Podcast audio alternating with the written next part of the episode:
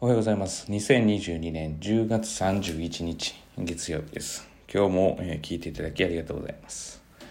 えー、っとですね、今日はですね、えー、私自身のこと、まあ、ちょっと抽象的な話にはなるんですけれども、えたまたまですね、ちょっと見たドラマ、ドラマ映画で、え感化されたというよりも、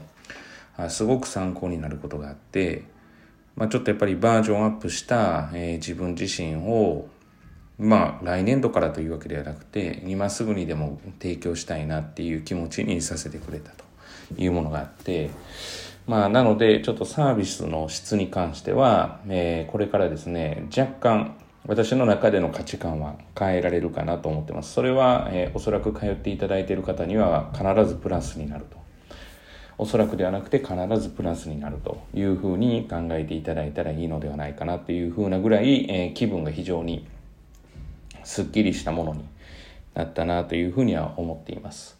えー、まあ、交互期待って大変ですけど、抽象的すぎて何が変わるんだとかっていうのがあると思うんですけれども、まあ、抽象的な概念の上での変化があるので、ちょっと言葉にはしづらい点はあるんですけれども、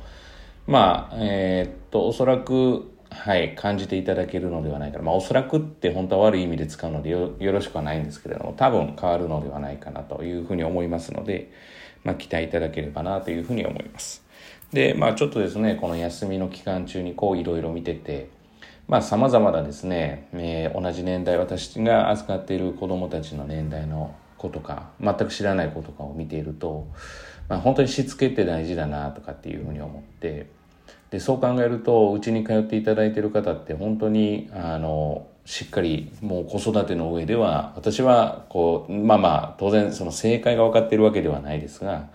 まあ、何万人と、えー、子供たちを見てきて、まあ、おそらくこう正解というかきっちりこう子育てされてるんだろうなっていうふうには思ったりしています。まあ当然その中には正解がありませんから間違った選択とかをするっていうのは当然私自身もありますしあるかとは思いますが、まあ、しつけって本当に大事だなっていうふうに思って例えば人のものを取らないとか、まあ、変な話本当に人のものを、えー、取ってしまう子もいたりとかまあなかなかこういうのって人のこうものを取ってしまうと何も言わずに。で、それに対して当然叱らなかったら、まあそのままいいんだっていうふうに子供は思うわけで。まあ、こういうちっちゃなことからですね、まあその子の性格を表すというか、